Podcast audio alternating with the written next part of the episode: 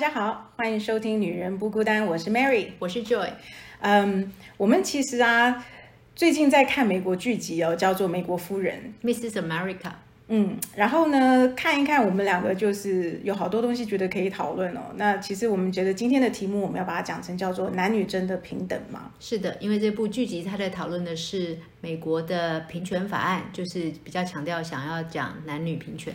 对，那其实它不会是一个很严肃的话题哦。我发现我们两个在讨论下来，有很多是跟我们生活上息息相关的哦。嗯，所以比如说呃，这部电这部剧集它是改编真实事件嘛，那它是聚焦在美国一九七零年代的性别平权运动。Equal Rights um, Ad- Amendment (ERA) 对，那当时美国呢，它即将通过促进两性平权的平等权利修正案哦，就是基本上它已经通过众议院了，它只要再通过参议院，它就可以上这个宪法了。那但是后来因为这个呃，这个是凯特·布兰奇她演的这个保守主义者，他叫菲利斯呃 s c h l a f l y 我不知道他呃中文有翻斯呃斯拉夫斯拉夫利好了，我们就叫她斯拉夫利夫人哦，这样比较好讲。因为这个斯拉夫利夫人呢，她发起了一连串的反对运动，她要试图阻止法案的推行哦，而且事实上她后来也成功了，所以这条法案并没有写到美国的宪法里面哦。那这部剧集它其实就是总共九集，那它就是要讲呃。关于这个呃斯拉夫利夫人的这个观点，还有呃另外几个女权主义他们的观点是什么？那这个斯拉夫利她是曾经被评为一百年来对美国影响最重要的女性之一的人。那他其实已经在二零一六年过世，可是他留下的政治遗产依然是呃搅动着当今的美国社会哦。呃，他基本上改变了这个美国的政治版图，而且直到今天，美国也未有在宪法上承认男女平等。那呃，从美国夫人后面的几集，我们可以发现说，到底为什么这个平等法案是没有成功哦？原则上是因为啊、呃，当时的美国女性平权主义者，他们没有广泛的建立统一战线，嗯，也就是说，他们这一群呢，主要是以女同性恋者、不婚主义者、厌男主义者等构成的女性精英们哦，所以他们坚称婚姻就是长久的卖淫。在一九七零年代，其实大部分的女性还是家庭主妇。所以这一些出来的女性精英，也就是说，她们应该是受过高等教育，嗯、然后她们是有工作的，所以她们可能会必须要求一些呃，在工作上面是平权呐、在婚姻上面是平权呐、这一些的诉求，我觉得可能对于家庭主妇不是那么的需要，或者是说不是那么的大众化。所以呃，斯拉夫利夫人她最厉害的地方就是她各个击破，然后她让这一些。呃，这个家庭主妇出来哦，让让让家庭主妇听到她的声音，然后让啊、把家庭主妇的担忧通通都扩大出来，然后导致最后这个平权法案是没有通过的哦。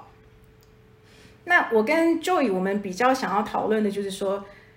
可是斯拉夫利夫人她基本上是一个呃精明能干的女性，她自己都有能力能够在呃工作上面争得自己的一片天，而且他也有也有很明显的喜好，他喜欢做的工作。他，比方说他非常的在行讨论核武或者是呃外交，那他显然也在讨论这些事情的时候非常的神采飞扬。可是为什么他要去反对一个法案，让自己其实反而更没有办法展现施展他的抱负呢？对，所以我们现在就是要呃稍微讲解一下，基本上他其实呃他对外都还说他是一个家庭主妇，而且他事实上呃他他很矛盾的身份就是说他基本上是一个政客。啊、为什么呢？因为她的先生是伊利诺州当地的一位政客，一个有名的律师，然后长期活动于这个政坛哦。那她呢就跟随她丈夫的脚步，她对政治很感兴趣，所以她跟她的丈夫就会参加很多的慈善晚宴啊，很多的政治活动啊，然后会结交一些士绅名流。那时不时她会在政治舞台上露面，她也会上电台去讲解她的抱负哦。她最大的抱负就是在国防跟外交。呃，基本上她的背景是这样的，她的娘家是没有钱的，可是呢，呃，她花了三年的时间读完大学，九个月的时间读完硕士，所以她是一个非常聪明的呃女性哦。那但是她觉得要跳脱她的生活圈，然后让自己呃不要担心呃经济来源，最主要的方最呃最棒的方法，最快速的方法就是嫁给一个有钱人哦。所以这就是为什么她嫁给了她先生。那她的身份就是呃不是一个家庭主妇的原因，是因为。他他必须活跃在政坛嘛，他跟他的先生参加这么多的政治活动，所以他基本上小孩不是他自己带的。对他有好几个帮手，对他有很多 helper，但是呃。他对外他还是告诉他自己是告诉大家他是家庭主妇，而且他引以为荣，他觉得他呃喂母奶喂六个小孩，然后呃他就是呃就是陪伴他们成长这些的，包括他们的学业啊、交友方面，他通通都有参加，所以他觉得他是一个家庭主妇。可是其实他是一个。嗯，他并没有像他自己所宣称或坚信的，花那么多时间在孩子的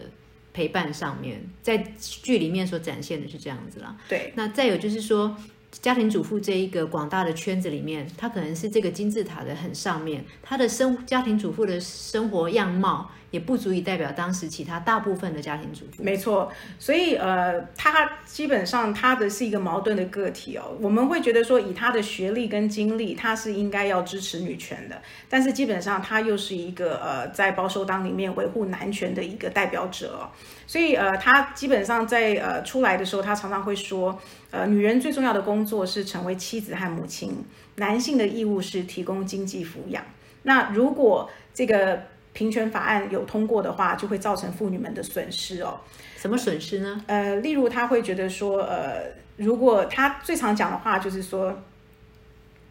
出来跟所有的家庭主妇们在聊的时候，他就会说，哎，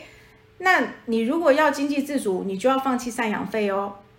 呃，那所以如果你赞成平权的话，你赞成平权的话，你投了 yes 的话，你离婚就不可以拿赡养费，你离婚就不能拿赡养费。这对这对广大的家庭主妇是害怕害怕的，他吓坏了很多没有一技之长的家庭妇女。那他也抨击这个女权主义者，他说。你们要求平权，要求平等，那你们要像男人一样去参加越南战争吗？嗯，这在当时也是很很令大家害怕的一件事。对，所以因为呃，美国女人看起来是并不想参战哦，不想要当兵嘛，所以他们就没有办法。所以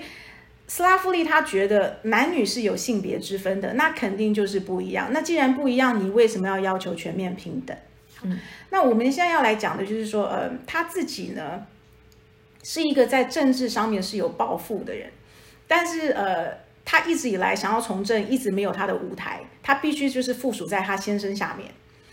嗯，所有的人脉、所有的经济来源都是他先生给他的，所以他有时候买一件衣服送给他妈妈，他妈妈就会感谢他的先生，而不是感谢他的，就是会感谢他的女婿，而不是感谢他的女儿。嗯，那这个斯拉夫利夫人，她剧集里面有演到一幕，就是她去呃。华盛顿回来，然后舟车劳顿的，她就会想要洗澡，赶快睡觉。结果她丈夫就有一个性暗示，那天兴致勃勃，兴致勃勃，他就跟她提出了性需求这样子。然后，所以他就说了三次的 no。他第一个 no 就跟你讲说。哦，我我很累了这样子哦，然后他现在还是拉着他，然后他就是说，哦，那那我先脱个隐形眼镜啊，因为我眼睛很痛，然后他现在还是拉着他，然后他就说，可是我真的很臭，我想要去洗个澡，他现在还是拉着他，所以他说了三次 no，结果都他就屈从了，对，因为他现在还是坚持哦，那所以呃，我们的想法是说，其实他也有经历到，就是说这种他必须去配合。这个算不算？就是说，呃，在授权不平等呢？对，这个我们等一下再讨论这个。因但是在我的意思说，呃，他其实是有承受到部分男性，他必须去服呃啊服从男性的这个这个男权主义哦。但是他本身事实上是有是有呃知识水准，有知识是一个知识分子哦。所以他如何去呃出现这样的一个反正呃反平权平等法案的这个这个过程，是我们比较想要探讨的哦。所以，呃，他甚至就是说，他还经历过一个，就是他去参加一个会议，那那个会议是一个关起门的会议哦，那里面都是男的，只有他一个是女生。那其中一个男男呃，就像同事嘛，就一个男性就跟他讲说，哎，那你要不要帮我们做个会议记录？啊，眼下看她就是唯一的女生，然后女生就是秘书的代表啊，所以她就可以做会议记录这样。她并没有问其他的男性要不要做会议记录，所以她一直不停的在啊面对这样的冲击哦，就是面对这个女性并没有被合理的对待，可是她并没有啊站在女性这一块哦。所以呃，我们觉得最主要后来这个。这个法案会没有办法成功，最主要的原因是因为他们的战线太广了，他们提的东西太多了啊。比如说，你说女权主义那边，女权主义那边，所以呃，这个那是因为他们一开始就是三群不太没有共同核心思想的三群小众合起来的，所以他们可能各自坚信的核心价值不太一样，所以当大家都要把自己核心价值拿出来一并在。Equal rights 里面过的时候，这个事情就变得太大了。对比方说，你又讲了呃选票权，你又讲了女性对自己身体有自主权，所以可以堕胎。所以其实只要任何一个小的事件，都可以被对方的阵营，就是被这个呃什么斯拉夫利对夫人可以拿去大做文章。对而且这个夫人她比较做的很好的一点是，她站在家庭主妇这个金字塔上面，但是他非常的懂得去煽动中间跟下面的底层的呃家庭主妇的深层的害怕，比方嗯拿不到赡养费，或者是大家很害怕的是女性要上战场去当兵，对对，所以他自己这边的阵线呢有很清楚的核心的需求的诉求，可是他的对手却没有。对，所以应该是说，我觉得他是一个非常呃有私心而且聪明的政客。嗯，所以他今天明明有呃，就是说知道女性是没有被平权的对待，但是他并没有站在女性的呃地位上，呃，在站在女性的角度上去啊、呃、争取。最大的原因是因为他一直想从政，可是他一直没有从政的舞台，所以他后来在这一块，他发现说啊，这里是我可以发挥的。对，这是我可以发挥的地方，我可以代表很多的女性，代表很多的家庭妇女，然后基本上我也是保守主义，所以我有很多东西我是不赞同的。那么我可以在这个地方发挥我的政治能量，让世界听到我。嗯，所以结论是他成功了，可是成功的是说他成功的阻止了这个法案写到宪法里面，然后可是他享受了眼光，跟他有舞台。对，但是他失败了什么？我觉得他可能诚实的说，在戏里面也也有一点点这种感觉，其实他并不没有，并不是活得很快乐的一个人。因为他一辈子都没有办法从政了。对，因为他一辈子他他自己堵死了这条路。对对对，所以这是我们觉得他的矛盾人格跟矛盾特性啊、就是是这一部剧集我们想要谈的。那如果延伸到我们的生活呢？哎，我想讲一个点，其实你刚刚提到说里面的剧情说，呃，他被选做会议记录，其实我们很难判别是因为她是女性，还是因为她笔记做得好，你知道吗？有些时候有些事件，会不会是我们戴着有色的眼镜来看，什么事情就变成都是在歧视女性呢？那如果那天会议里面全部都是男生呢，没有一个女孩子，那可能会是谁做笔记呢？嗯要不就是最之前的，嗯，要不就是最年轻的。对，因为他们那天那个会议并不是一个公司的会议，就是并没有一个位阶在里面，所以他可能是各个单位来的人，那你就没有所谓的什么是我是老板，我不用写会议记录，但是你可以虽然是呃从不同单位来的开的会，可是可能有一个最年轻的、最之前的，他就会被提出来说，那要不然你记一下会议记录。那请问这个男的他可以控诉说他被瞧不起了吗？还是他被歧视了吗？他的权利去哪里了吗？的确很难证明，很难嘛，就是没有办法要求的嘛，就是你就写了吧，你反正就是就是比较 junior，你就就就写会议记录嘛。嗯，对。不过，呃，你说男女平不平等呢？其实这是很大的议题，但是也可以展现在很多生活上面很小很小的层面。比方说，嗯，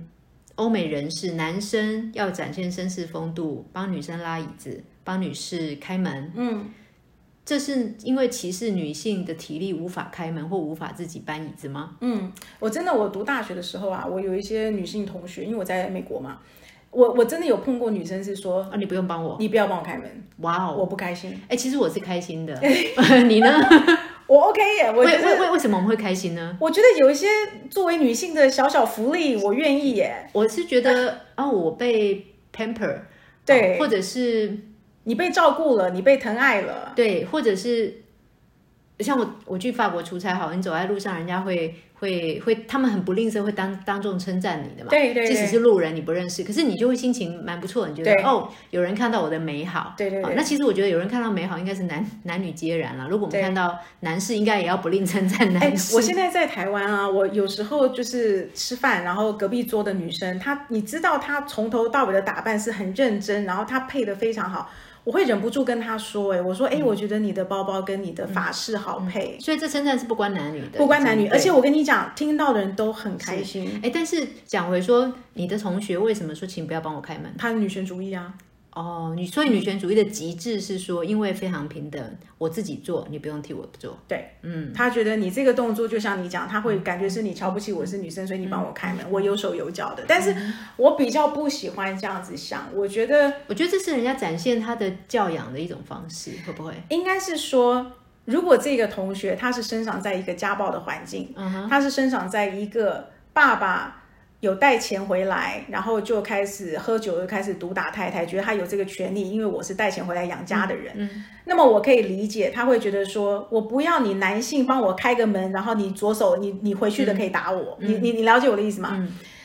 呃，但是如果说我觉得在一般所谓比较正常的家庭哦，就是男女做好男女该做的工作，我们不要讲男女，就每个人做好，比如说你小孩子是学生，你也是做好你学生的工作嘛。所以每个家庭的成员都做好每个人该做的工作，分工分工分得好。那我觉得这样子其实有一些体贴的行为，不用去想的太多。所以如果反过来，这个分工是呃女主外男主内，嗯，那外面的人很辛苦的回来了，家里的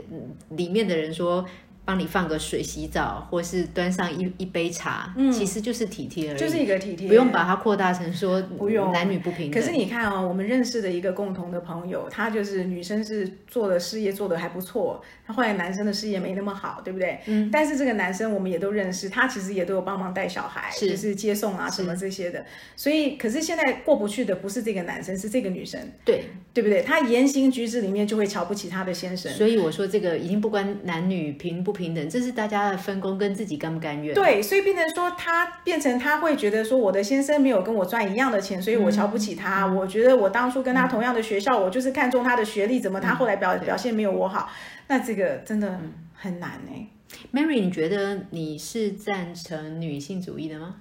我其实啊，一直很羞于承认呢。我觉得我我我不是女权主义耶。可是我自己是觉得这个议题本来就很模糊。什么叫女权主义，或者是什么叫做平等平权？我们现在在讲的是哪方面的权？对，像之前争取说女生要有投票权，我也赞成。嗯，然后同工同酬，男生女生同工同酬，我也赞成。嗯嗯，但是体力上男女就是不平等的嘛。有些事情很能女生很难做到跟男生一样。对，所以，呃，我们刚刚有讲到，就是说，比如说，我们去现在看很多大学，呃，因为大学校园广阔嘛，然后你就会发现，女生的宿舍都会在比较中心的地方，比较近，那男生宿舍就会在偏远啊，在边边的地方，这样。那你有没有想过，这平不平等？嗯。不公平啊，对不对？为什么男生就要走比较远？嗯，好，那为什么男生就要在偏僻的地方？嗯，对，那我们社会或者是男生自己，男生跟女生自己都知道为什么？因为呃，女生在体力上就是呃，可能容易被欺负啊，容易碰到坏人呐，打不过坏人呐，所以如果在中间一点被保护是正确的。那男生因为基本上你看到男生性侵男生的比较少，所以他让他在边边。所以我的意思是说。我没有办法做完全全面性的女权支持者、女权主义支持者。最主要的原因是因为，我觉得我是既得利益者，我某一些方面我有享受到了这个被照顾的福利。那么我要如何去要求在某一些方面我要全面性的平等？嗯，所以，哎，但是如果说用一个让我走回宿舍比较近，换取我不能投票，我不要。哎，对，所以它不能够是这样子的比嘛，它不能够这样子的。你如果这样子讲，那其实说实话，有办法这样一刀切，那也很清楚啊。我现在告诉你说，哦，你如果赞成这个呃女性主义的话，那么你宿舍要一样远哦，呃，或者是呃你要当兵哦，你要当兵哦。这个如果你 OK，对。其实当初那个什么我不会念的那个夫人，美国夫人，她其实就是利用了这个，她一直一面倒的去讲大家害怕的，要把她把它全面的去解释。如果你是女权主义，你就是全面平等。就是我觉得他深知不武啦，嗯，深知不武就是说，你真的女权主义，他 even 到现在二零二二年，这个法案都还没有成功的写在美国的宪法里面，因为它太难定义完，太难定义了，它定义什么叫做平完全的平权，对吧？但是我们如果不要讲到男女生的所谓这个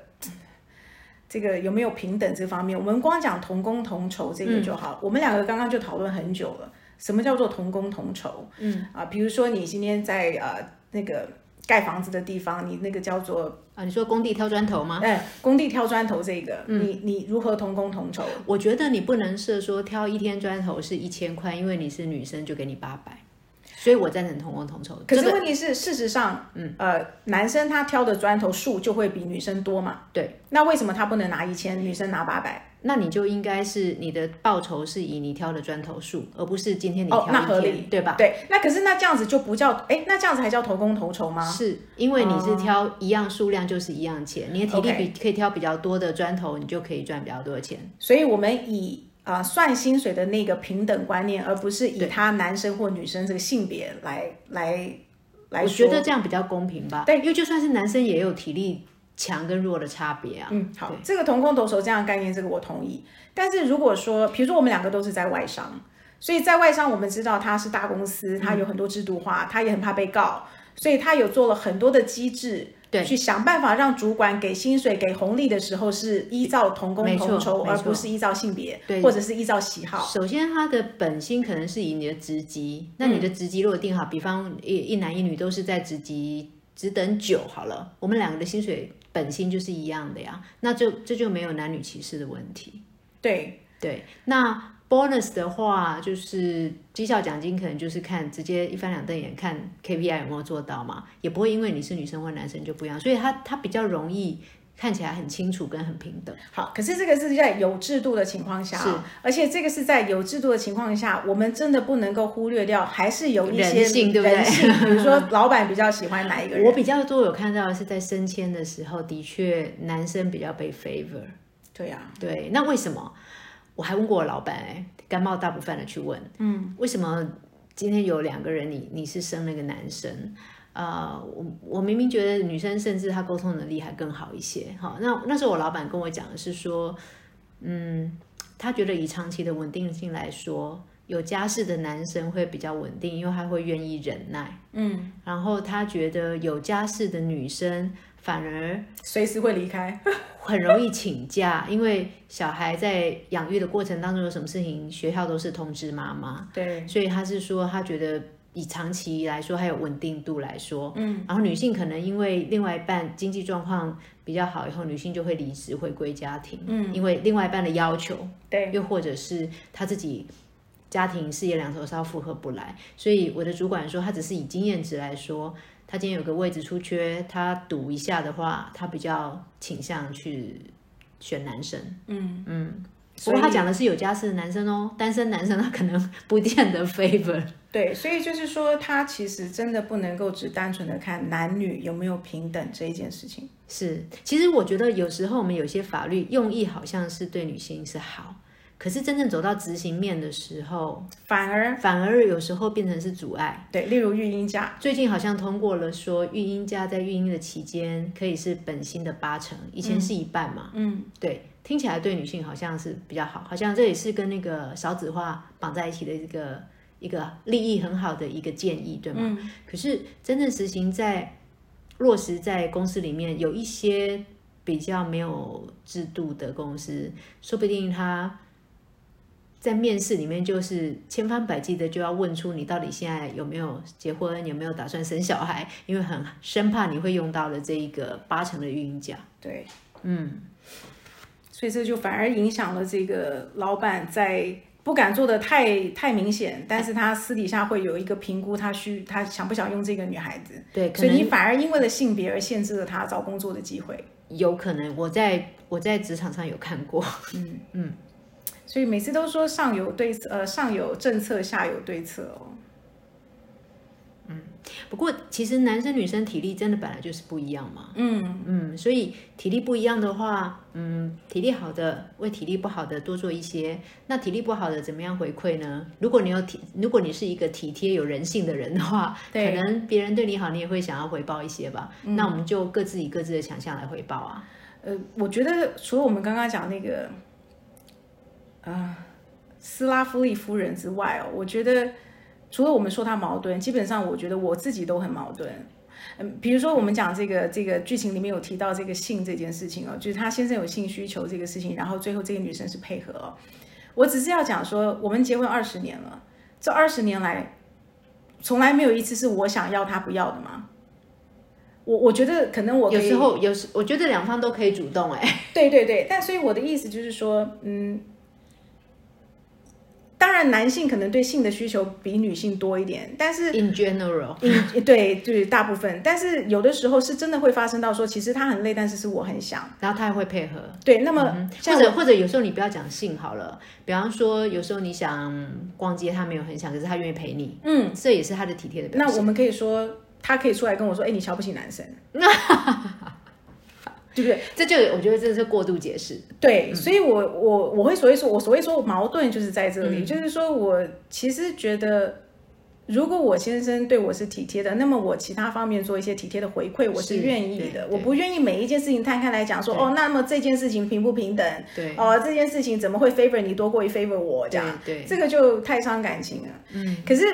哎，等一下，嗯你说那个性方面的话，其实不只是异性恋，如果是同性的伴侣，嗯，他们会不会有觉得这个是谁配合谁啊？应该不会吧？其实都是一件，对不对？所以彼此体贴的事情而对，已啊。所以我觉得应该是以人性为本这个观念来讲，就是说你不要考虑性别，基本上你一段关系里面两个人就是要互相。对啊，这那今天我今天我对我多做一点，明天你多做一点，其实就是就应该是这样。嗯可是我现在忽然想到的就是说，我们现在讲的是一切都是以我们是一个中上水准的，呃，不管在关系里面来讲，在经济条件来讲，我们都是中上水准。但是如果是一些比较弱势的妇女们，她们真的上是被欺压的，没错，那她们至上就需要法律的保护。是所以你看，那那这样子，所以这真的很难哎、嗯，但是呃其实如果是要替利益良好为为为那样的对象的弱势团体或是女性来立法的话，我觉得必须要深入了解他们的需求，才能替他们喉舌，而不是站在金字塔的顶端，试着想象金字塔的中间需要什么，对吧？那你觉得这些立法委员，或是这些我们讲这个女性呃女性平权的这个，或者是反女性平权，是讲一九七零年代的这个在美国发生的事情，他们没有站在中低收入户里面的女性，我不知我不清楚那时代，可是从那个剧里面的感受是，为什么为什么反对这一方最后赢了？其实是他们在金字塔的上到下比较容易统一，因为大家害怕，大家都大家都想要赡养费，大家都不想当兵，反而是在另外一边就是挺 equal rights 的这一边，他们没有一个一致的立场，但是他们的确知道那时候有一些女性她是她有堕胎的需求，嗯，比方说是。被强暴而的而怀孕的，或者是呃自己身体呃得了病，她没有办法走完这整个孕程。对可是他们那时候的一些中低阶层的这样子的需要堕胎的女性，她她没有办法，因为这是不合法的，她找不到医生，反而只好去找非法的管道。对那时候每年大概会有三十三十万个堕胎的需求，大概因为乱随便乱做而而这样死亡的女性有三万个。哦十分之一，十分之一，对，所以其实我觉得这件事情已经是需要解决的，而他们有看到，嗯，可是就是这个议题，因为又太在那个年代还太惊悚，所以变成他把他把堕胎的女性的那个身体自主权跟选票权全部把它绑在一起，叫一个很大很大的名字叫做 equal rights，那大家就可以只挑，比方说有些人对堕胎是反感的，对所以就可以因为哦，因为我反对他就堕胎，所以我就我就反对整个 equal rights。嗯嗯，很可惜，是因为它它有可能有两三个议题，把它切开来小小的，每一个都可以单独去通过，可是它把它整在一起就很难过。嗯，可是 even 到现在这个堕胎法还是不会过，嗯，这可能会不会是有美国这个国家，它基本是基督教或新教立国，所以可能是教义有关，系，对吗？对，不过我们还是要谢谢前人的努力，所以女性至今享有投票权，然后也逐渐的同工同酬，嗯，但是讲到说还有很多事情，其实已经是不关男女平不平等，其实是人跟人之间的相处，本来就是应该秉持着